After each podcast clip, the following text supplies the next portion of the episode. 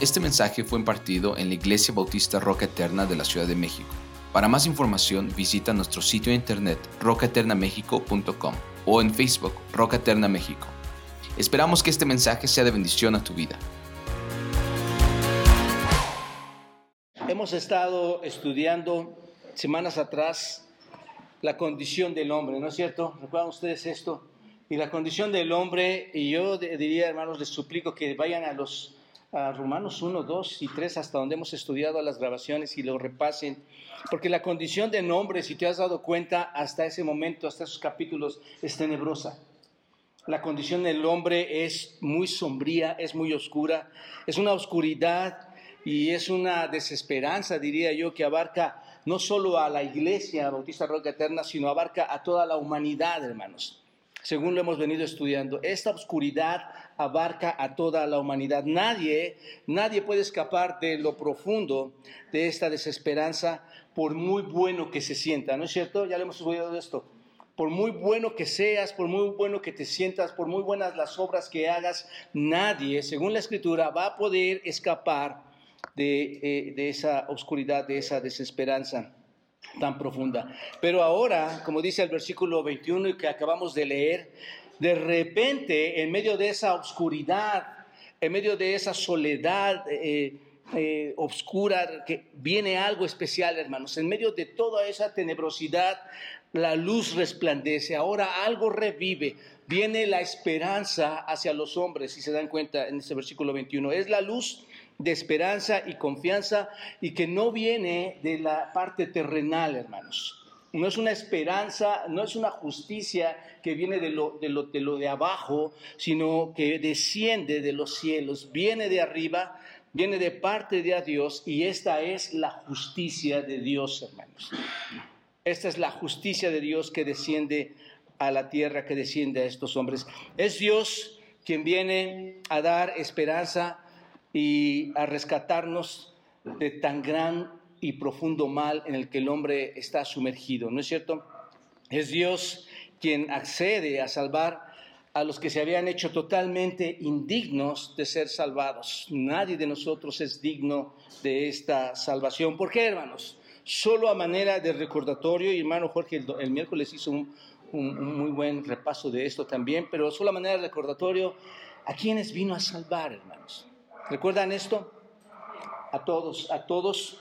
Eh, ¿Quiénes son todos estos, aquellas personas a que vino a salvar? Según Romanos 10, a todos los que no son justos, a todos los que no entienden, a todos los que no buscan a Dios, a todos los que se desviaron y que aún se hicieron inútiles. ¿Recuerdan esto? Vino a salvar a todos los que, aun siendo inútiles, no hacen además nada bueno, según Romanos 3:12.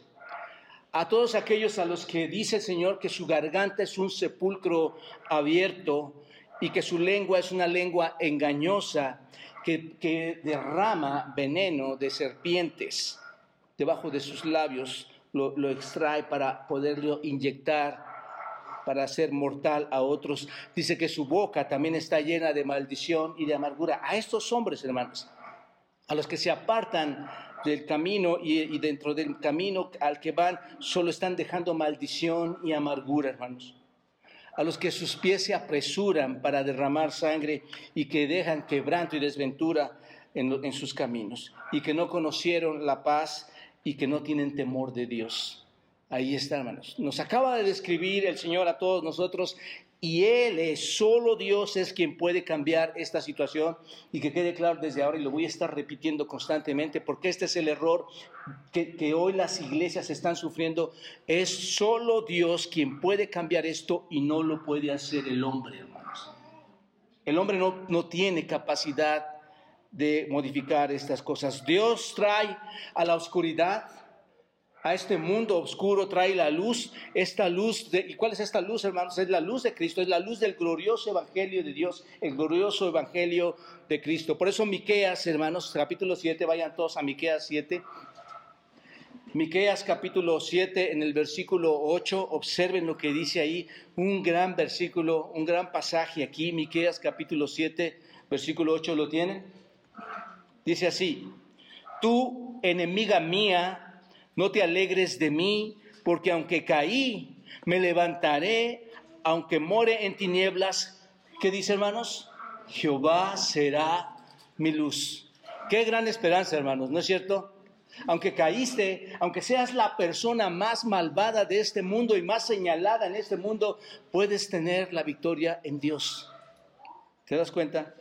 Por eso Juan 1.9 dice, aquella luz verdadera que alumbra a todo hombre venía a dónde, hermanos? A este mundo. Esa luz verdadera viene a este mundo a alumbrar a quiénes? A ese hombre que está en tinieblas, a ese hombre que está oscuro. Y Mateo 4:16, vayan todos a este pasaje también, hermanos. Mateo 4:16, entre muchos pasajes más que encontramos respecto a esto, hermanos. Mateo 4:16 dice así, observen, el pueblo asentado en dónde, hermanos? En tinieblas, ¿qué vio?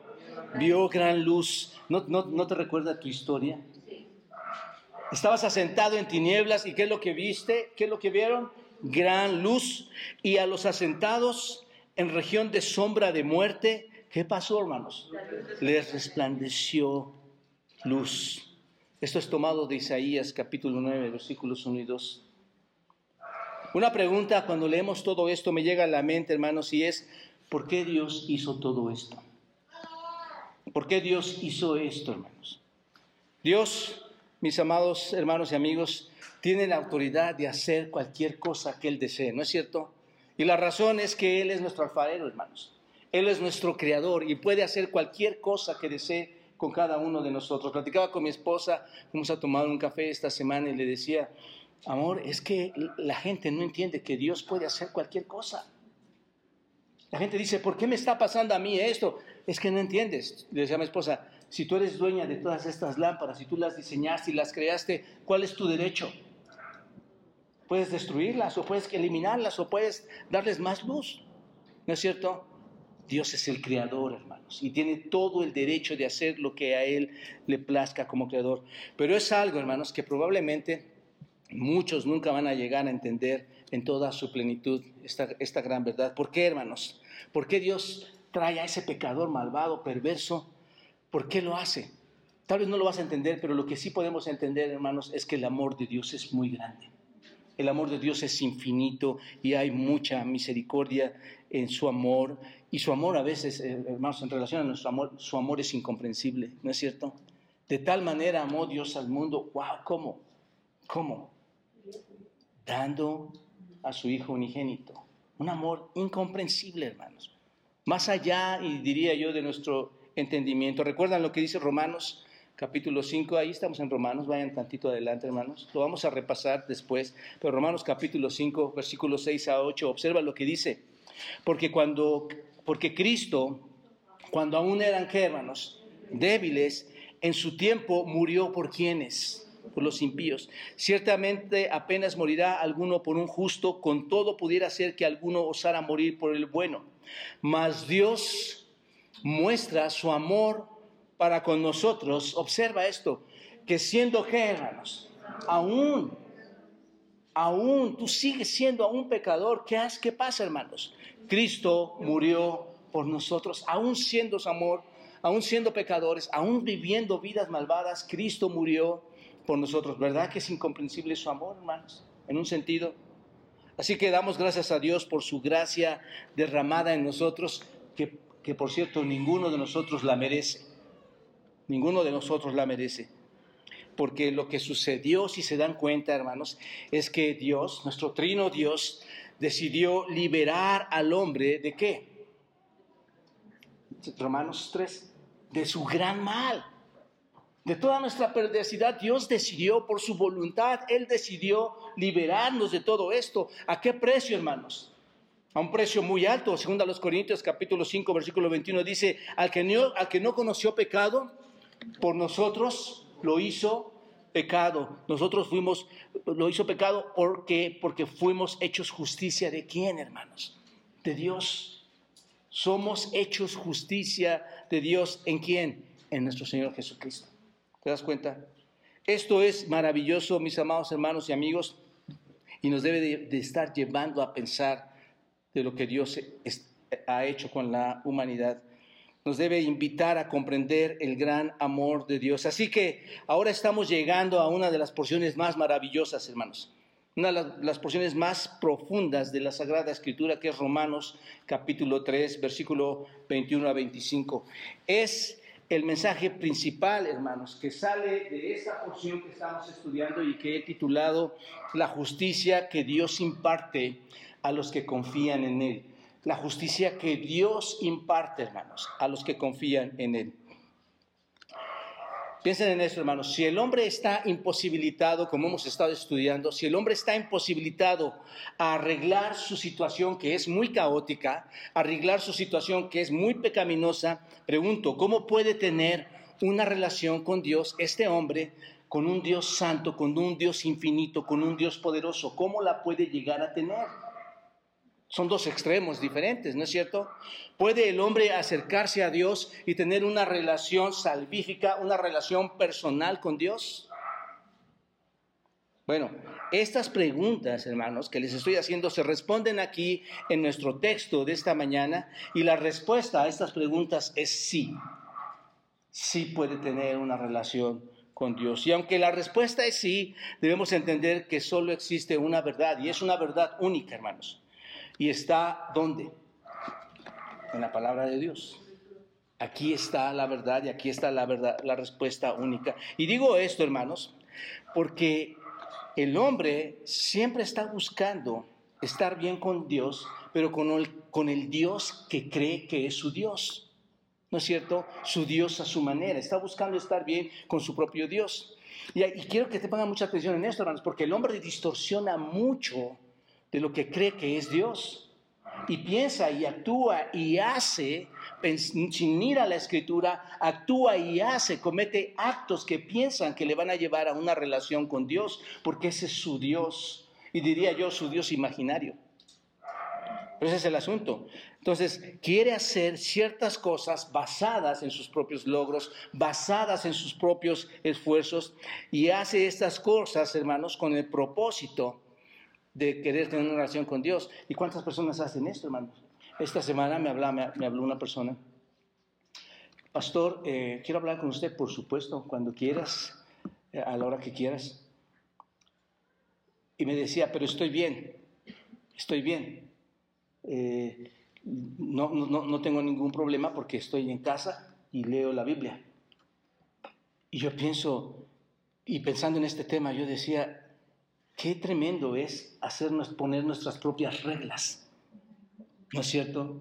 Pero hermanos, después de que estamos leyendo aquí Romanos, debemos entender que hay un solo proceso espiritual, que nosotros tenemos una gran oportunidad delante de Dios por lo que somos. Y no es en la manera que tú piensas como lo haces, es en la manera en que Dios lo ha establecido. Y, eso, hermanos, eso que hacen las personas de pensar que, ah, estoy en mi casa, desde mi casa oro, desde... Yo, no digo que está mal orar y está, eso es lo que debemos hacer por obligación. Pero hermanos, yo veo en la iglesia las epístolas paulinas y veo una iglesia establecida en la tierra, a la, la cual debe ser luminar en el mundo. Es el testimonio de Dios que ha dejado en este tiempo, en esta época, para que todo mundo sepa que en Cristo hay salvación. Por eso nos congregamos. Pero ¿qué, está pasando, hermanos? Todo esto sucede porque es lo que llamamos, los hombres están haciendo su religión por obras. ¿No es cierto? Los hombres están haciendo su esfuerzo por su propia actividad humana. ¿Se dan cuenta? Es lo que llamamos así la religión por obras. Pero la Biblia, hermanos, cuando nosotros la leemos, demuestra claramente que un hombre puede estar bien con Dios lo podemos ver, el hombre sí puede estar bien con Dios, pero no sobre la base de nada de lo que el hombre haga o haya hecho. No sobre esa base, no sobre la base de lo que hacen las personas. Y en eso, hermanos, nosotros como cristianos nos distinguimos de muchas otras religiones porque extraemos de la escritura la verdad de Dios, de cualquier otra religión, de cualquier otra eh, religión que hubiera en el mundo que está pensando que es por obras. Así que la Biblia dice que un hombre puede estar bien con Dios, pero no puede estar bien con Dios en sus propios términos. Los hombres deben encontrar un camino, ¿no es cierto?, porque su camino está, es perverso, deben encontrar un solo camino, un camino correcto, una manera de estar bien con Dios. Y Pablo, hermanos, nos lo está presentando en este majestuoso capítulo. Nos está enseñando cuál es el camino para estar bien con Dios. Entonces, según hemos estudiado en los tres primeros capítulos que llevamos hasta ahora de Romanos, ya por algunos meses, ningún hombre puede estar bien con Dios sobre la base de su propio esfuerzo humano. Nadie. ¿Están de acuerdo conmigo en esto, hermanos? Nadie puede estarlo. Tanto judíos, lo estudiamos, y los gentiles, e incluso nosotros mismos como cristianos, como creyentes, todos somos pecadores y todos vamos a ser juzgados o todos serán juzgados por sus hechos, ya sea, y como lo vimos, ya sea que tuvieran la ley, como los judíos, o no la tuvieran, este, como los gentiles. Entonces, la razón por la que vamos a ser juzgados es muy fácil, hermanos. Romanos 3, capítulo 10, que dice, el versículo 10 que dice, no hay justo ni aún uno. Esa es la razón, hermanos. Lo cual hace que el hombre esté sin defensa alguna. Los hombres no tienen defensa alguna ante Dios y van a ser llevados ante su juicio. Esta, mis amados hermanos y amigos, particularmente es una verdad que destruye a muchas personas. Esta es una verdad que es, devastadora para muchas personas. Y escuchen muy bien por qué, hermanos. Es devastadora para las personas que se sienten religiosas. Ya hablamos de estas personas, ¿no es cierto? Es devastadora para ellas, para quienes les gusta pensar que pueden estar bien con Dios obrando con sus propios términos, obrando con sus propias ideas. Hay mucha gente que cree que está bien con Dios porque cree que en su estilo, en su forma de vivir, lo puede estar bajo sus propios términos, mediante algún tipo de actividad espiritual. ¿No es cierto? Como les decía, no, nunca asisto a la iglesia, pero estoy en mi casa. No, me checa con la escritura, hermanos. ¿Te das cuenta? Los judíos eran así, ¿se acuerdan? También ya lo estudiamos, eran así, creían que podían estar bien con Dios mediante qué, hermanos? Mediante una escrupulosa o un escrupuloso estudio de la ley. Y ellos decían, no, nosotros estamos en la ley. Nosotros estudiamos la ley, somos los conocedores de la ley. Pero tuvieron que enfrentar el hecho, hermanos, de que ¿quién puede cumplir la ley primero? Nadie. Tuvieron que enfrentar ese hecho y, entender que ni ellos podían cumplir la ley. Y la gente siempre hace esta pregunta, hermanos. Ok, si nadie puede cumplir la ley de Dios, si, si nadie puede, eh, ¿de qué sirve que Dios nos, nos, nos pida que la guardemos, hermanos? Bueno, muy simple. Es para mostrarnos que nadie puede cumplir la ley. Nos muestra nuestra pecaminosidad, nos sentencia, ¿no es cierto? Esa es la idea de la, de la ley.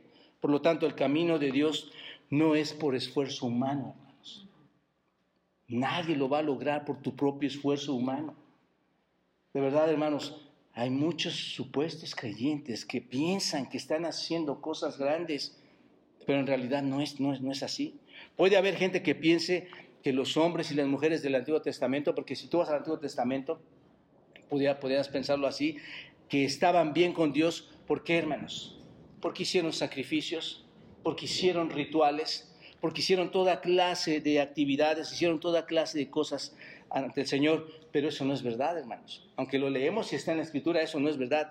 Eso era solo la actividad de una fe ya establecida para con Dios, hermanos. Ellos sacrificaban porque ya sabían, tenían una fe para el Señor. Y ese fue el resultado de que ellos estaban bien con Dios. ¿Se dan cuenta? Por eso, mira, mira lo, que, lo que dice el libro de Miqueas 6, versículo 6. Vayan otra vez, hermanos, Miqueas 6, versículo 6 a 7. Observa lo que dice ahí, Miqueas 6, versículo 6. ¿Lo tienen? Fíjate, fíjate lo que dice esto eh, aquí el Señor. Dice, ¿con qué me presentaré ante Jehová y adoraré al Dios Altísimo.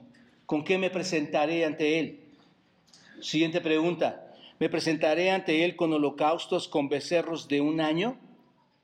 ¿Se agradará Jehová de millares de carneros o de diez mil arroyos de aceite? ¿Daré mi primogénito por mi rebelión, el fruto de mis entrañas por el pecado de mi alma? ¿Entendemos esto, hermanos? Lo que está diciendo aquí el profeta Miqueas es ¿qué voy a hacer para estar bien con Dios? ¿Qué puede hacer para estar bien con Dios, hermanos? Dice, vamos a traerle diez mil sacrificios, O incluso vamos a dar a nuestros hijos, los vamos a ofrecer a nuestro hijo en el altar y quemarlo.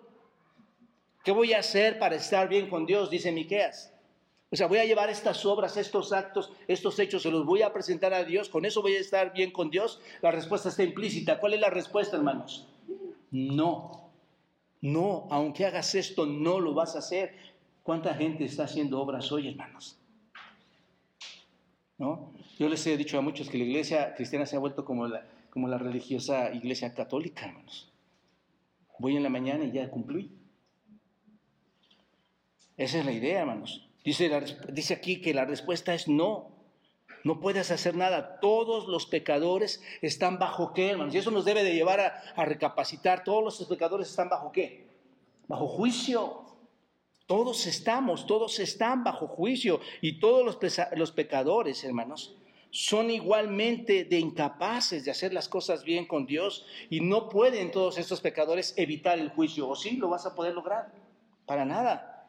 Así que la difícil situación del hombre es oscura, es devastadora, es muy sombría. Tienen que, tienen que analizarlo, tienen que verlo. El destino de estas personas, ¿cuál es, hermanos? El infierno. Y no hay remedio en, en su mundo para poder librar esto. Así que al llegar al capítulo 3, versículo 20 de lo que hemos estado estudiando desde el primer capítulo, realmente ¿qué hemos visto, hermanos? Oscuridad si tú has analizado, se ha visto solo obscuridad. El hombre está arrodillado, por decirlo así, en el rincón más profundo y no puede resolver los problemas de su vida. El hombre está tratando de resolverlo y no puede.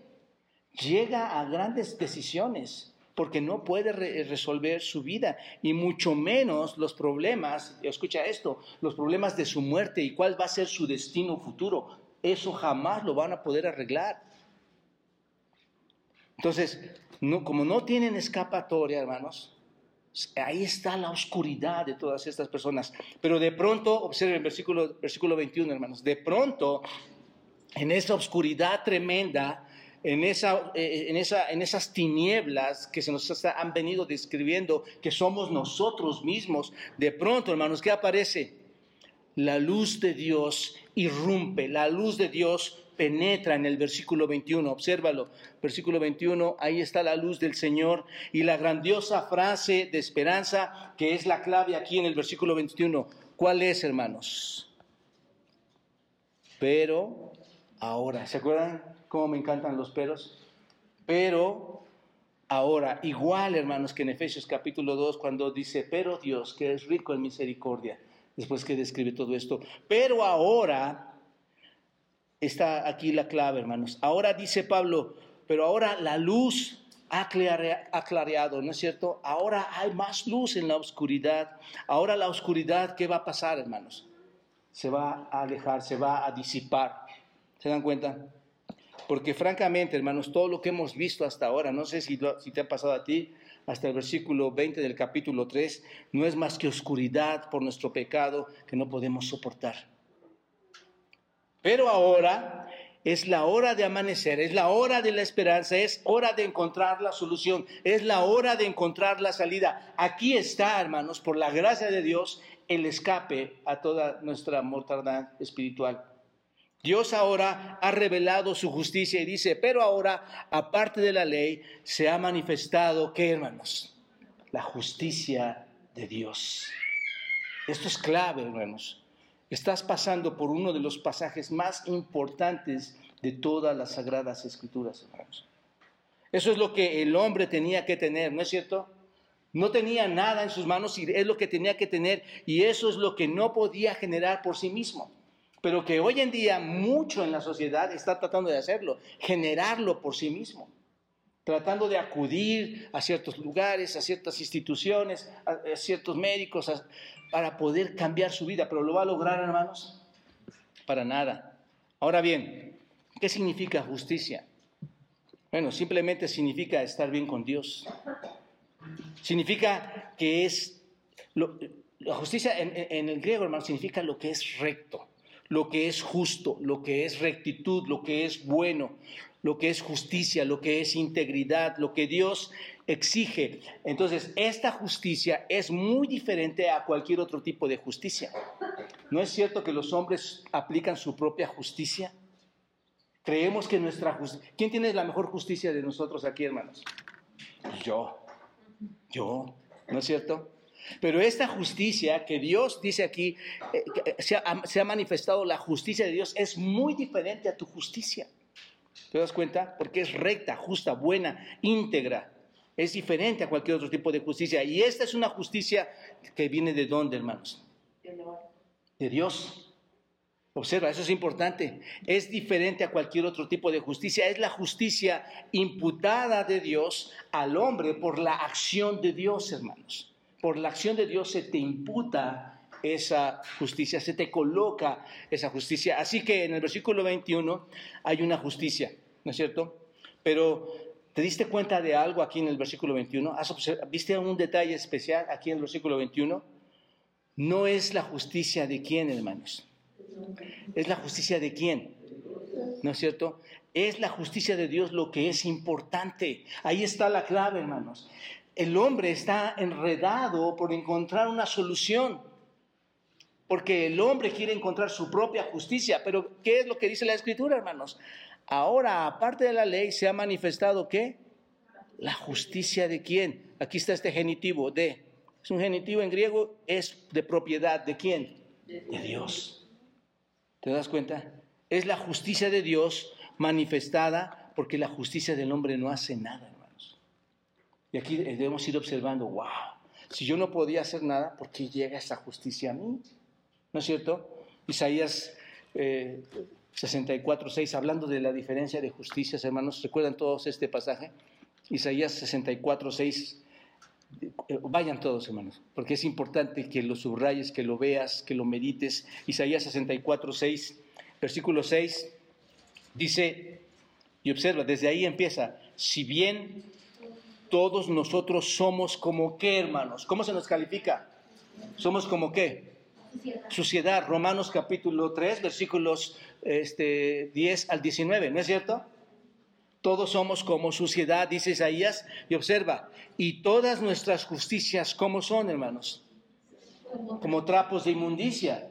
En el hebreo, estos trapos, recuerdan ustedes, hermanos, lo he, compartido con muchos de ustedes, es, es, la, es, la, es, el, es el manto sanitario de una mujer. ¿Te das cuenta? Todas nuestras justicias son como trapos de inmundicia y caímos todos nosotros como la hoja y nuestras maldades nos llevaron, ¿qué hermanos? El hombre no tiene escapatoria, el hombre no puede hacer nada, hermanos. ¿Se dan cuenta de esto? Tu justicia es tan sucia como cualquier otra justicia de cualquier otro hombre, ¿no es cierto? Toda la justicia del hombre es como qué, según Isaías, trapos sucios. Trapos sucios. La luz de dónde viene, hermanos, entonces. La justicia de dónde viene. No viene de dónde, hermanos. El hombre está equivocando el, terreno, ¿no es cierto?, espiritual. ¿Se dan cuenta? Esto es tan importante de entender, hermanos. Este, pero ahora es tan importante de entender porque el hombre está confundido en encontrar su propia justicia. ¿No es cierto? Y cuando tú le llevas a la justicia de Dios, no les gusta. Porque es más fácil vivir tu propia justicia. E, es más fácil una, religiosidad falsa, ¿no? Y que, te, que te quede cómoda. Entonces, es importante entender esto porque por esta razón, hermanos, mucha gente piensa que está bien con Dios y eso es mentira. Eso es mentira. Solo la luz gloriosa de Dios, de la que habla la Biblia, nos puede librar del pecado. Juan capítulo 8, versículo 12, ¿qué dice? ¿Recuerdan este? Yo soy qué? Yo soy la luz del mundo. Juan 8:12. Yo soy la luz del mundo. El que me sigue, ¿qué pasa, hermanos? No andará en tinieblas, sino que, ¿qué, hermanos? Tendrá la luz de la vida. Yo soy la luz del mundo. Más claro, hermanos, no puede ser. No hay otra luz. Solo es Cristo. Yo soy la luz del mundo, el que me sigue no andará en oscuridad, no andará en tinieblas, sino que tendrá la luz de la vida. ¿De dónde viene todo, hermanos? De lo alto. ¿Y qué pasa, hermanos? ¿Llegó esa luz o no? Llegó la luz y fue Dios al rescate en medio de toda esa oscuridad del hombre, ¿no es cierto? Dice que esa luz vino a este mundo oscuro, vino al hombre. ¿Cómo está el hombre, hermanos? Oscuro. Esa luz vino al rescate, ¿no es cierto? A dar luz a todos los hombres y a muchos de nosotros, hermanos, por su gracia nos ha llegado esa bendita luz, ¿no es cierto? Ahora, dos preguntas para ustedes hasta aquí. Al mirar este pasaje de Romanos, hermanos, se puede ver, no sé si te das cuenta, el amor de Dios en toda su plenitud, ¿no es cierto? ¿Por qué, hermanos? ¿Por qué se ve el amor de Dios? Porque, porque nos damos cuenta quiénes somos, ¿no es cierto? La clase de fichitas, como diríamos. La clase de fichitas que somos. Bueno, Dios tenía que hacer esto por ti y por mí.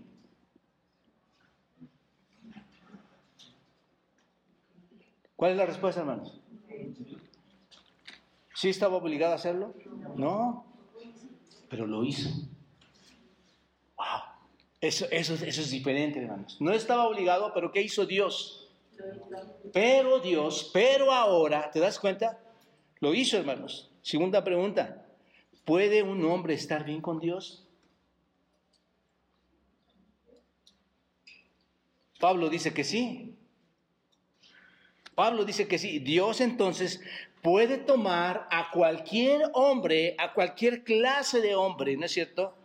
Porque todos los hombres básicamente son malos, ¿no es cierto? Aquí es donde nosotros no debemos señalar, hermanos, al que está más mal o al que está peor, peor de mal o al menos mal. Dios puede señalar a cualquier hombre porque todos son, ¿qué hermanos? Injustos, todos son pecadores, ¿no es cierto? Dios toma a cualquier hombre porque todos los hombres básicamente son malos, por lo, porque no hay, por lo cual no hay mucha variación, hermanos, y puede hacerlo justo, ¿no es cierto?, delante de Él. ¿Te das cuenta? Aquí la gracia está derramada, hermanos. Así que el hombre más perverso, ¿no es cierto? Aún el pecador que fue eh, crucificado al lado del Señor, este ladrón, que aún en ese momento seguía insultando a Dios y el Espíritu abre sus ojos y le dice, Señor, acuérdate de mí cuando estés en el paraíso. ¿Qué le contesta al Señor Jesucristo? Eres un malvado, eres lo peor de lo peor. Acabas de insultar al Dios, a la segunda persona de la Trinidad. ¿Le contestó eso, hermanos? Gracia. Es gracia derramada. De cierto te digo que hoy estarás conmigo en el paraíso. ¿Te das cuenta? Entonces, eso es exactamente lo que se está hablando aquí en Romanos. Bueno, ahora vamos a, específicamente al texto esta mañana y vamos a notar tres de siete aspectos, hermanos, en que la justicia de Dios se imparte a los que confían en Él. La justicia de Dios se imparte a los que confían en Él. Vamos a ver el primer aspecto que nos muestra aquí Romanos, hermanos. El primer aspecto en que la justicia de Dios se imparte a los que confían en Él es la justicia de Dios no se obtiene por medio de qué, hermanos? De la obediencia de los hombres a qué? A la ley. La justicia de Dios no se obtiene así, hermanos. Observa, versículo 21. Pero ahora, aparte de la ley, se ha manifestado que la justicia de Dios. Recuerden, hermanos, solo tengan en mente, ¿qué hacían los judíos? Decían, nosotros aplicamos la ley, nosotros queremos trabajar en la, sabemos la ley, conocemos la ley. Bueno, en primer lugar, hermanos, la justicia de Dios está, según este texto, aparte de la ley, ¿no es cierto? Pablo dice que esta justicia está aparte de la ley, esto es, la justicia de Dios no va con el legalismo, hermanos. Nosotros somos legalistas porque queremos hacer por obras las cosas. Pero dice Señor, no, no es así. Esta justicia de Dios es aparte de cualquier esfuerzo humano, de cualquier esfuerzo hecho por el hombre. ¿No es cierto? Somos muy dados a eso, hermanos, a creer que nuestros propios méritos, nuestro propio esfuerzo nos va a traer esta justicia. Esta justicia es aparte del esfuerzo del hombre por mantener su sistema de reglas quieren tener ciertas reglas para llegar al Señor. No obtenemos esta justicia, hermanos, porque, porque somos capaces de hacer ciertas cosas. Nunca, no es lo que dice la Escritura, no es, por, no es por lo que hacemos, por nuestras propias fuerzas. Y mucha gente, hermanos, no está entendiendo esto. Mucha gente no entiende esto. Hoy en día hay mucha gente que tiene ciertas reglas para poner su propia justicia, para aplicar su propia justicia. ¿Cuáles son estas, hermanos? ¿Cómo aplican su propia justicia? ¿Cuántos van de rodillas, hermanos, a algún, algún centro religioso para tratar de, de hacer su propia justicia, hermanos? ¿Cuántos prenden todas sus velas, veladoras, para aplicar su propia justicia, hermanos? ¿Cuántos prometen cosas por ciertos periodos para aplicar sus, sus propias justicias? Asisten religiosamente a su centro religioso, hermanos, y se ponen sus mascadas, ¿no es cierto?, para sentir que son más espirituales, ¿no es cierto? Hacen cualquier tipo de ritual solo para cumplir, ¿qué, hermanos? ciertas reglas y, cientos, y ciertos estándares de rutina. Son rutinas. ¿Te das cuenta? Esto no es lo que habla el texto, hermanos. Estamos rebajando a Dios en su poder y en su gracia. Y en el proceso de hacer todos, todas estas cosas y mucho más, hermanos, creen que están ganando, ¿qué, hermanos? Rectitud delante de Dios. Ya soy más santo, soy más recto delante de Dios. Es la rectitud que yo necesitaba. ¿Para qué? Para poder tener esa justificación de Dios. Y saben, hermanos, no es así. No es así. Romanos 4, 15, ahí está al ladito, vayan hermanos, Romanos 4, en el versículo 15, observen. Pues la ley produce qué, hermanos? Ira. Pero donde no hay ley, tampoco qué hay, hermanos. Si tú, si tú no tienes la ley, entonces tampoco hay qué? transgresión. Entonces, solo la ley de Dios, ¿qué es lo que produce, hermanos? Ira. ¿No es cierto? Ira. En otras palabras, solo muestra que Dios tiene derecho de estar enojado porque no puedes cumplirla. ¿Te das cuenta? Todo lo que la ley de Dios hace es darle el derecho a nuestro Señor de, de condenar a las personas, a los pecadores, hermanos. Así que si quieres pasar tu vida tratando de estar bien con Dios, con tus propias obras, con tus propias justicias, todo lo que vas a hacer, según este texto que acabo de leerles, vas, a, hacer, vas a justificar la ira de Dios. Porque por tus obras no, no hay justificación. Porque no puedes guardar la ley. Ese es el punto, hermanos. ¿Se dan cuenta? No puedes estar a la altura de la ley. Todos a Romanos 3, 28. Romanos 3:28, lo vamos a estudiar después, pero observa lo que dice. Romanos 3:28, concluimos. Pues, ¿qué es la conclusión, Pablo? ¿Qué estás concluyendo? Que el hombre es justificado por qué, hermanos? Por fe. Esa es la conclusión bíblica. El hombre es justificado por obras, por sus actos, por sus rutinas, por todo lo que se pone, se quita, hace, compra, vende. Dice que la conclusión es que el hombre es justificado por fe sin qué, hermanos? Sin las obras de la ley. ¿Te das cuenta? Ningún hombre puede estar bien con Dios por hacer lo que hace. ¿Está claro, hermanos, esto? Pasa, ahora, esto es profundo para aquellos que tienen una religión falsa. Pero aún en el cristianismo, hermanos, Muchos de los cristianos creemos que mucho de lo que hacemos nos, lleva más a esa justificación. Pero hermanos, ni aún el más grande predicador, ni aún el más grande limpiador de la iglesia, ni aún el más grande recibidor y receptor de las personas en la iglesia, ni aún los grandes maestros, maestras, ningún miembro de la iglesia, nadie, hermanos, puede ponerse por sus méritos propios y hacer a un lado a Dios. Esto es obra exclusiva de Él. ¿Te das cuenta? Esto es gracia, hermanos. Luego Romanos capítulo 4, versículos 6 a 8, observa lo que dice. Hablando, el rey David está haciendo un, nos está ayudando incluso a entender esta porción. Observa lo que dice. Como también David habla de qué, hermanos? De la benaventuranza, de, lo, de la bendición ¿no es cierto?, de lo bendito que puede ser aquel hombre a quien Dios, ¿qué hermanos? Atribuye qué? Justicia, obra, observa, atribuye Dios otra vez genitivo. ¿De quién es la justicia que se atribuye? De Dios. Dice David, bendito sea el hombre a quien Dios desde lo alto atribuye justicia sin qué? Sin obras. Hermano, no necesitas hacer nada en ese sentido. Ahorita vamos a ver qué es lo único que necesitas hacer, pero no necesitas hacer nada porque Dios, dice David, atribuye, bendito seas por eso, porque Dios te está atribuyendo justicia. Hermanos, deberíamos amar a Dios desde este momento y desde siempre por saber lo que está pasando. Observa lo que dice David, diciendo, bienaventurados aquellos cuyas iniquidades, Romanos 3, hermanos, cuyas iniquidades son perdonadas. ¿Cuáles, hermanos? Todo lo que ha salido de tu boca, toda la blasfemia, todo el asesinato, todo lo que has hecho, ha sido perdonado por Dios.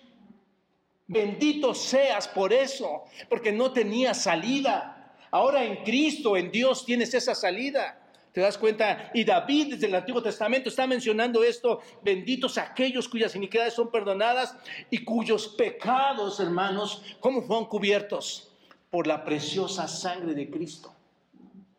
Todavía David no sabía en ese sentido de Cristo que iba a ser crucificado y todas estas cosas, pero observa cuyos pecados son cubiertos. Bienaventurado, observa otra vez, dichoso, ¿quién, hermanos? El varón a quien el Señor, ¿qué hace, hermanos? No inculpa de qué? De pecado, ¿no es cierto? ¿quién aquí ha cometido grandes pecados? Si tú has creído en el Señor, no te va a inculpar. Cuando Él voltea a ver a Cristo, tú has sido justificado. ¿Te das cuenta de esto? La justicia de Dios, hermanos, ¿entendemos? Es aparte de cualquier cosa que el hombre haga, hermanos. Es muy aparte de lo que el hombre haga. Por eso Gálatas capítulo 2, versículo 16 dice, sabiendo que el hombre no es justificado por las obras de la ley, sino por la que, hermanos, la fe en el Señor Jesucristo. Ahí está. Está más claro que el agua, hermanos. El hombre es justificado por la fe en Jesucristo. Es la misma idea, hermanos, no por obras de la ley, ¿no es cierto? Sino por la fe en quién? En Cristo. Piénsalo de esta manera y me adelanto un poco. Si pudieras estar bien con Dios, sin que Cristo muriera en la cruz. Cristo no muere en la cruz por ti, tú puedes estar bien con Dios. Piénsalo. Entonces la obra redentora, la obra sustitutoria, el sacrificio del Cordero, hermanos, no tendría valor. Aplícalo de esa manera. Si tus obras realmente son tan buenas, el sacrificio de Cristo no vale nada. ¿Te das cuenta? Todas aquellas personas que tratan de llegar a Dios por sus obras, hermanos, tratan de llegar a Dios por su propia justicia, por sus propios méritos. Un pasaje que resume esto muy bien y que, y que, que nos enseña, hermanos, muy claramente, eh, ese, es este pasaje conocido por todos nosotros, Efesios 2.8. ¿Se acuerdan? ¿Qué dice, hermanos? Por gracia sois salvos. Por gracia sois salvos. ¿Por medio de qué, hermanos? Y esto no de vosotros, ahí está, es el resumen de Romanos. Y esto no de vosotros, pues es que, hermanos, es un don de Dios, no por obras. ¿Para qué, hermanos? ¿Has escuchado a los cristianos decir, nos has escuchado decir, es que yo hago esto, es que hago esto otro también? No se vale. No, no, no hermanos, no es por obras para que nadie se gloríe. No es nada de lo que tú haces, es el don de quién, hermanos. Es el don de Dios. Segunda Timoteo 1.9, y les invito ahí, vaya, vaya hermanos, segunda Timoteo 1, versículo 9. Observa, ratificando esto, observa segunda Timoteo 1.9. Dice, quien nos salvó y nos llamó con llamamiento santo, observa, ¿cómo hermanos? No conforme a qué? a nuestras obras, sino según qué, hermanos, el propósito suyo, ¿te das cuenta? Y la gracia que nos fue dada en quién? En Cristo Jesús antes de los tiempos de los siglos, pero que ahora, observa esto, es clave, pero que ahora se ha manifestado, ¿por qué? ¿Cómo se ha manifestado, Pablo? Por la aparición de quién? De nuestro Señor, nuestro Salvador Jesucristo, el cual quitó la muerte y sacó a la luz sacó a luz la vida y la inmortalidad. ¿Por qué, hermanos? Por el Evangelio. La pregunta es, ¿cómo hizo Dios que su justicia se manifestara, según este texto? ¿Cómo se manifestó la justicia de Dios, hermanos? Por la aparición. Observa el texto. ¿Por la aparición de quién? ¿Cómo se manifiesta su justicia? Por la aparición de Cristo, por la aparición de nuestro Señor Jesucristo. Eso es lo que tienes que ir entendiendo por fe. Que Cristo apareció para quitar tus pecados y que Cristo, según Juan 1.1, Él es desde el principio. ¿No es cierto? Él es Dios, la segunda persona de la Trinidad. Por la aparición de Jesucristo, cuando Cristo vino, Dios, la justicia, se manifestó. ¿Te das cuenta? Y eso es lo que significa, pero ahora, pero ahora, ¿qué pasa? Ahora se manifiesta Cristo aparte de la ley, ¿no es cierto? Pero ahora, en este maravilloso momento de la historia, no solo en el pasado, sino en este preciso momento de la historia, hermanos, cuando Cristo ha venido, la justicia de Dios se hace claramente, se hace abundantemente clara delante de nuestros ojos. Y una y otra vez nosotros vamos a estar observando esto en la Biblia, hermanos. Hay una justicia que puede hacernos justos con Dios pero no es la justicia de los hombres, es la justicia de quién? De Dios. Esta justicia no se eleva desde, desde lo terrenal, sino que viene de dónde, hermanos? Lo alto. ¿no es cierto? Es celestial. Segundo aspecto, hermanos, rápidamente. Un segundo aspecto. La justicia de Dios se basa en la palabra escrita de Dios. Observa, la justicia de Dios se basa en la palabra escrita de Dios. Esto es en el Antiguo Testamento, hermanos, se basa ahí. La, versículo 21 dice, testificada por quién? Por, por la ley y por quiénes, hermanos? Y por los profetas. Esto es el Antiguo Testamento, hermanos. Está hablando básicamente de eso. Básicamente lo, lo puedo resumir de esta manera. La ley, hermanos, no nos justifica. La ley no nos justifica. Pero en esa misma ley hallamos, hermanos, anunciado algo, que es el camino verdadero. No me justifica, pero aquí encuentro la verdad. ¿Te das cuenta? Por Él podemos, hermanos, eh, ponernos en correcta relación con el Señor cuando encontramos este camino. Te puedes poner en correcta relación con Él cuando puedes ver esta verdad. Y este camino, ¿cuál es, hermanos? La fe en Jesucristo. ¿Te das cuenta? Según versículo 22. Entonces, desde el Antiguo Testamento se deja ver todo esto, hermanos. ¿Recuerdan lo que leímos en Miqueas 6? Este versículo 6 al 7. Si quiero estar bien con Dios, ¿cuántos animales en sacrificio tengo que llevarles, hermanos? ¿Cuántos? ¿Cuántos galones de aceite debo de, entregarle? Nada. ¿Por qué, hermanos? Porque yo no puedo hacer nada. No puedo hacer nada. Hebreos capítulo 10, versículo 4 dice, porque la sangre de los toros y los machos cabríos no pueden quitar, ¿qué hermanos? Los pecados. Lo vemos desde el Antiguo Testamento. La ley solo fue dada por una razón, hermanos, y le he estado explicando. ¿Cuál es la razón? Para mostrarme mi pecado y que no puedo cumplirla. ¿Te das cuenta? Incluso en, en el Antiguo Testamento, hermanos, la ley no hacía justos a las personas de ese tiempo. La ley no los justificaba, ¿te das cuenta? Sino que les mostraba, en esa ley les mostraba su pecaminosidad y al ver ellos su pecaminosidad no tenían más que esperar la misericordia de Dios entonces. En ese tiempo, hermanos, el objetivo para el judío era ver la ley de Dios y darse cuenta que no podía guardarla, hermanos. Era imposible guardar la ley y cuando veía que era imposible tenía que acercarse al Señor, pedir misericordia, pedir de su gracia y creer que Él proveería esa, esa, esa, justificación. Así que las personas en el Antiguo Testamento, hermanos, fueron redimidas de la misma manera que las personas del Nuevo Testamento o incluso las personas de hoy en día. Fueron salvas de la misma manera. ¿Cómo? Creyeron en Dios porque sabían que eran pecaminosos.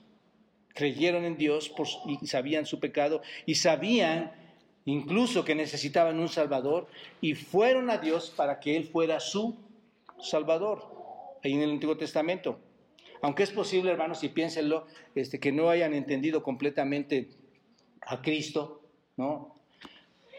Porque Él no había venido a la tierra en ese momento de las Escrituras, no, no había estado aquí en ese tiempo, sabían que necesitaban un, Salvador, sabían que necesitaban, eh, conocían los sacrificios, incluso cuando tú lo ves, conocían ellos los sacrificios que representaban a ese Salvador, porque es lo que hacen esos, esos sacrificios, representan a quién, hermanos, a Cristo. ¿no es cierto?, el sacrificio perfecto. Y sabían que ese sacrificio se tenía que hacer, alguien tenía que morir por ellos.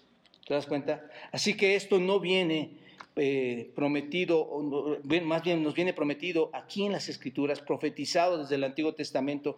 Por eso vayan a, Romanos para rectificar esto, hermanos, o verificar esto, mejor dicho. Por esta razón dice Romanos 4, versículo 3, observa lo que dice. Y poniendo este ejemplo, porque si Abraham fue justificado por las obras, tiene de qué gloriarse, pero no para quién, hermanos. No se puede gloriar por sus obras con quién. Con Dios, Romanos 4.3. No puede gloriarse con Dios. Porque observa, versículo 3, ¿lo tienen ahí, hermanos? ¿Están ahí? Esto es clave, observa. Porque ¿qué dice la Escritura? Esto es, ¿qué dice el Antiguo Testamento? Es lo que dice Pablo. ¿Qué dice el Antiguo Testamento? Creyó Abraham a Dios y le fue cortado por justicia, citado de Génesis capítulo 15, versículo 6. Entonces, no dice, creyó Abraham a Dios, ¿no es cierto? pero no dice, Abraham hizo tantas obras. ¿Qué es lo que hizo Abraham, hermanos? Creyó, por fe. Sal de tu tierra y tu parentela, ¿no es cierto? ¿Lo hizo o no? Creyó por fe, ¿no es cierto? ¿Y cómo le fue contado, eh, contado esto, hermanos? Su obediencia a esa fe, por justicia, ¿no es cierto? Abraham fue justificado entonces, ¿por qué? por fe. Se fue justificado. ¿Cómo es justificado el hombre hoy en día, hermanos? Por fe. Exactamente igual en el Antiguo Testamento y exactamente igual ahora en, el Nuevo Testamento, hermanos. Siempre ha sido así, ¿no es cierto? De modo que el Antiguo Testamento, hermanos, cuando tú lo ves, es testigo del hecho de que para ser justos delante de nuestro Dios tenía que venir con el propósito de Dios única y exclusivamente, hermanos. El punto importante es este. Las ceremonias, los sacrificios del Antiguo Testamento no podían dar vida. ¿Estás de acuerdo? No daban vida a esas ceremonias. No podían perdonar el pecado ni hacer que las personas estuvieran mejor con Dios. Solamente, hermanos, las personas aquí en el Antiguo Testamento, ¿qué tenían que hacer? Creer, creer. Y cuando actuaban, cuando, cuando creían, actuaban con fe. Una vez que creían, actuaban con fe. ¿Con fe a qué, hermanos? A su palabra. Abraham creyó, actuó por fe, creyó la palabra de Dios. ¿Te das cuenta? Cuando creyeron a Dios y actuaron con fe en su palabra, fueron salvos por gracia, hermanos. Se derramó la misericordia de Dios, vino el perdón de Dios a ellos, ¿te das cuenta? Y luego, en obediencia, ¿qué hacían? Una vez siendo salvos por fe, en obediencia, ¿qué hacían? llevaban a cabo todas estas ceremonias, ¿no es cierto? Todos estos sacrificios que representaban, ¿qué hermanos? El perdón de Dios. Es exactamente el Cordero de Dios que quita el pecado del mundo, ¿no es cierto? Representa nuestro perdón, ¿no es cierto? Pero en el Antiguo Testamento, hermanos, este, se veía la necesidad entonces de este sacrificio porque el hombre eh, estaba viendo, entendiendo lo que, lo que significaba todo eso bajo esa fe y lo que tenía que hacer en obediencia. Tenía que haber ese sacrificio en el Antiguo Testamento y no es más que la pintura del sacrificio de quién hoy en día, hermanos, de Cristo, de Cristo en la cruz. Así que el Antiguo Testamento era simplemente la sombra, hermanos, la pintura del sacrificio único de Cristo en la cruz en este tiempo. Pero era no por obra, sino que por fe. Y un último punto, hermanos, aquí rápidamente, este nada más me falta hora y media y termino. Un último punto aquí en este texto, versículo 22, observa un tercer aspecto en que la justicia de Dios imparte a los que confían en Él. La justicia de Dios viene por qué, hermanos? Por fe en el Señor Jesucristo. Parece que es lo mismo y en un sentido es lo mismo. Observa el versículo 22. La justicia de Dios, ¿cuál es el medio? ¿Cuál es el medio, hermanos? El medio es la fe en quién? En Jesucristo. Ese tercer aspecto, hermanos, esa parte del legalismo, ¿dónde se cimienta? En la revelación. En el Antiguo Testamento tenemos esa pintura, ahí se cimienta. Y se adquiere como, hermanos? Por fe. ¿No es cierto? La justicia de Dios viene por fe, al igual que Abraham y que cualquier otra persona. Viene por fe. En realidad, hermanos, lo que está haciendo Pablo es otra vez enfatizar la justicia de Dios. No sé si se han dado cuenta. Es de Dios, es de Dios, es de Dios. No es por obras, no es por los hombres, es de Dios, es de Dios. Está enfatizando la justicia de Dios a través de la fe. Es simplemente una cuestión de qué, hermanos? De creer. Y tu creencia te va a llevar a actos de obediencia. Déjame explicarte esto. Romanos 4, otra vez, versículo 5. Observa. Romanos 4, 5 dice, mas el que no obra Ahí está. Sino que, ¿qué hermanos? Que cree en quién? En aquel que justifica a quién? Al pecador. Su fe, ¿qué pasa, hermanos? Es contada por justicia. Checa con todos los versículos que hemos estado estudiando. Sí. ¿Te das cuenta? Qué grandioso es todo esto, ¿no, hermano? ¿No lo creen? Solo es creer. Esto lo afirma, hermanos, el grandioso capítulo, lo vamos a estudiar de Romanos capítulo 5, versículo 1, cuando dice, justificados pues por la fe, tenemos paz para con Dios, ¿no es cierto? ¿Por medio de quién, hermanos? De nuestro Señor Jesucristo. La fe es el único instrumento, hermanos. La fe es la mano que se extiende y que toma la justicia de quién? De Dios. ¿Te das cuenta? Es tan simple como eso, hermanos. Es por fe. Simplemente creyendo. Y la pregunta, hermanos, sería, bueno, es por fe. ¿Tengo que tener fe en qué? ¿No es cierto? es la, pregunta lógica, ¿fe en qué? ¿En qué, hermanos? ¿Fe en qué? En, en Dios, ¿no es cierto? Tener, bueno, tener fe en Dios, tener fe en que hay un Dios, creer en un Dios, fe en todo lo que dijo de sí mismo, ¿no es cierto? ¿Qué ha dicho Dios de sí mismo, hermanos? Es imposible que tú puedas tener fe en alguien que no conoces. Si no lees la escritura, es imposible, imposible que tengas fe en alguien que no conoces. ¿Cuántos, cuántos religiosos hay que creen en Dios pero no le conocen? No abren la escritura, hermanos. Tienes que tener fe en todo lo que dijo acerca de sí mismo, fe en lo que ha dicho en el presente, en el pasado, fe en lo que ha dicho en el presente, fe en lo que ha dicho en el futuro, hermanos. Fe en que realmente el Señor Jesucristo, nuestro Dios trino, envió a su Hijo Jesucristo a morir por nosotros. Su sangre fue derramada y en Él somos justificados. Que verdaderamente Él, fue crucificado y resucitó al tercer día y que ha prometido regresar por nosotros y que un día estaremos en su reino. Este reino que está aquí se unirá al reino eterno. ¿Te das cuenta? Tienes que creer en todo esto, hermanos, creer en fe. Y cuando tú crees en fe, entonces serás, serás ¿qué? Justificado. Serás justificado. Y es un tema que nos podríamos ampliar, pero el punto es así, hermanos. Ahora bien, algo importante aquí. Es importante entender, hermanos, que existe la falta fe, ¿no es cierto? Existe la falsa fe.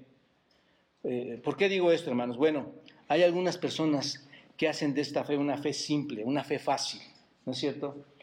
Para muchos el cristianismo es fácil, es una fe fácil. Simplemente dicen, ok, voy a, voy a creer y en este momento lo hago. O voy a creer en este momento. Y no es así, hermanos, no es así.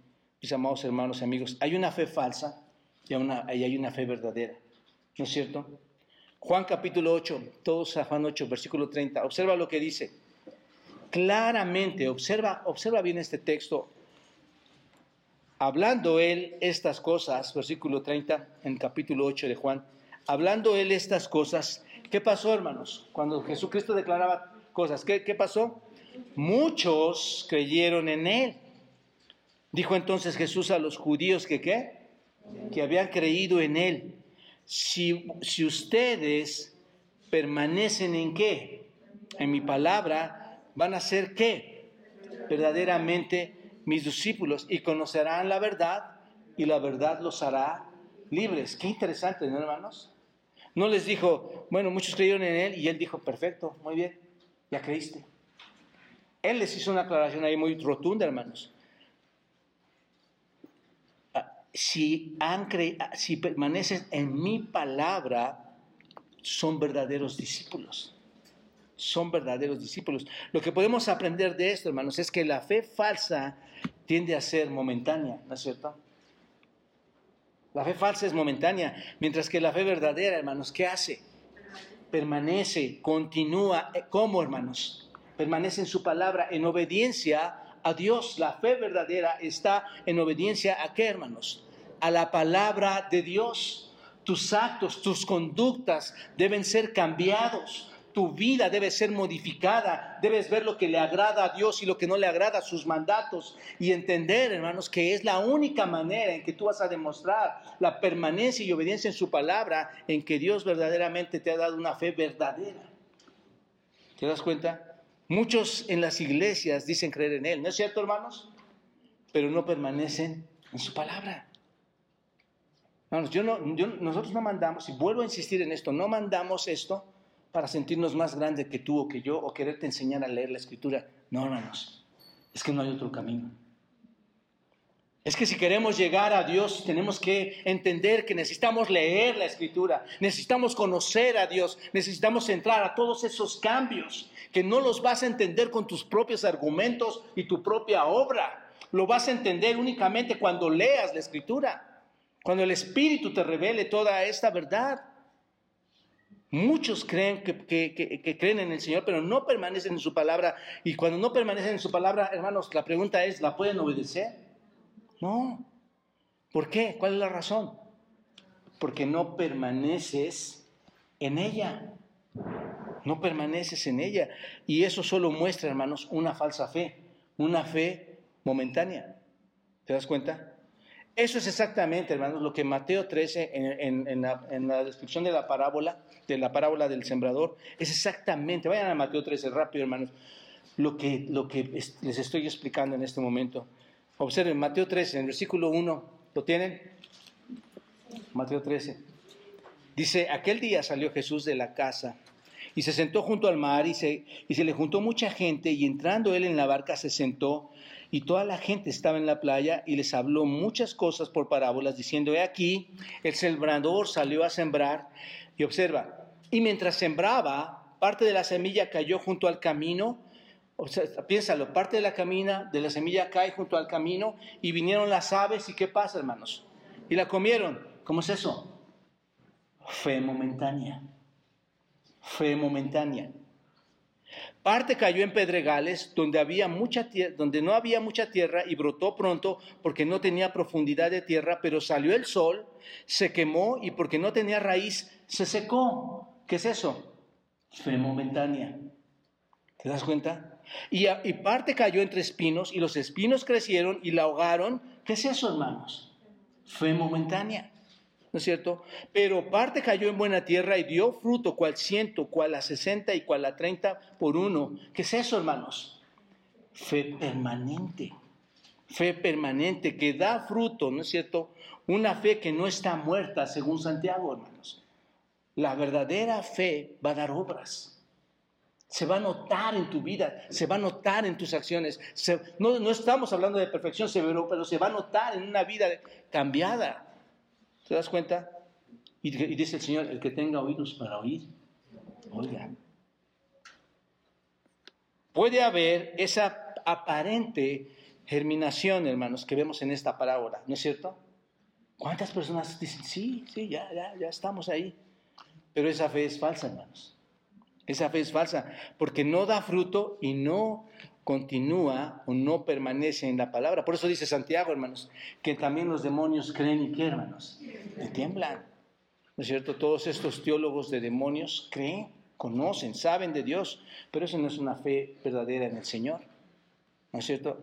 Así que sabemos que hay fe verdadera y hay fe falsa. Somos salvos por la fe, hermanos, pero por la fe qué?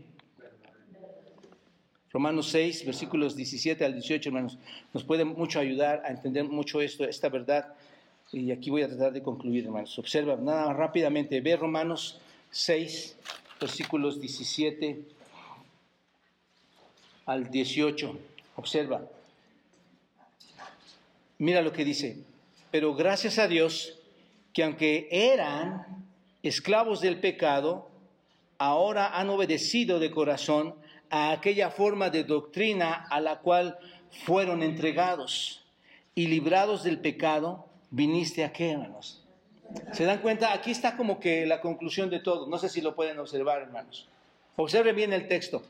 En el, en el sentido del texto, observenlo, hermanos, en ese momento eras un, eras un siervo del pecado, ¿no es cierto?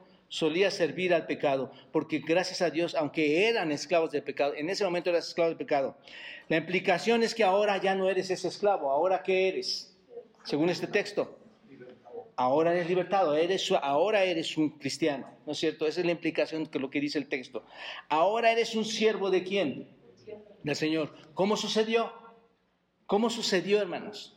Nada más dijo, sí, creo, se anotó en un libro con los hermanos, le bautizaron en ese momento y dijo, sí, creo. Observa, exacto, ahí está, obsérvalo. ¿Cómo sucedió? Primero, escuchaste la verdadera doctrina. Aquí la importancia, hermanos, de asistir a una buena iglesia, que no buena en el sentido de que hayamos puros guapos, ¿no, hermanos? Buena en el sentido de que se abra la escritura y que, y que la estudiemos y que la apliquemos, ¿no es cierto? Entonces, primero escuchas la verdadera doctrina, escuchas el verdadero evangelio, que se va desmenuzando versículo a versículo, capítulo a capítulo, libro por libro, entendiendo la doctrina, entendiendo el evangelio. Y luego de forma voluntaria, al escuchar eso, ¿qué hiciste? Obedeciste, según el texto dice aquí, obedeciste cómo? De corazón, en fe. Obedeciste al señorío de Cristo, ¿te das cuenta? Y luego esto se interioriza en dónde, hermanos? En tu mente y en dónde? En tu corazón. ¿Te das cuenta? Y cuando viene a tu mente y a tu corazón, respondes en obediencia a su palabra. Esto es, entras en una sumisión con Cristo. ¿Te das cuenta de lo ridículo que es decirse cristiano y no estar en sumisión con Cristo? Sino que haces tus obras este es el cuerpo de la fe verdadera, hermanos. Escuchas, lo analizas, lo interiorizas, Dios te está ayudando, obedeces a la palabra, estás penetrado en la palabra. Y solo una observación, hermanos.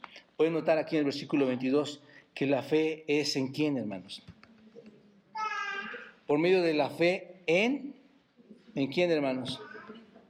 No es en ti, no es en el pastor, no es en, en las personas, no es en tus obras, es la fe en quién? En Cristo. No te puedes recargar en el hombre. Es la fe que se acerca con su, con su mano y toma la justicia de Dios en Jesucristo, hermanos. ¿Te das cuenta?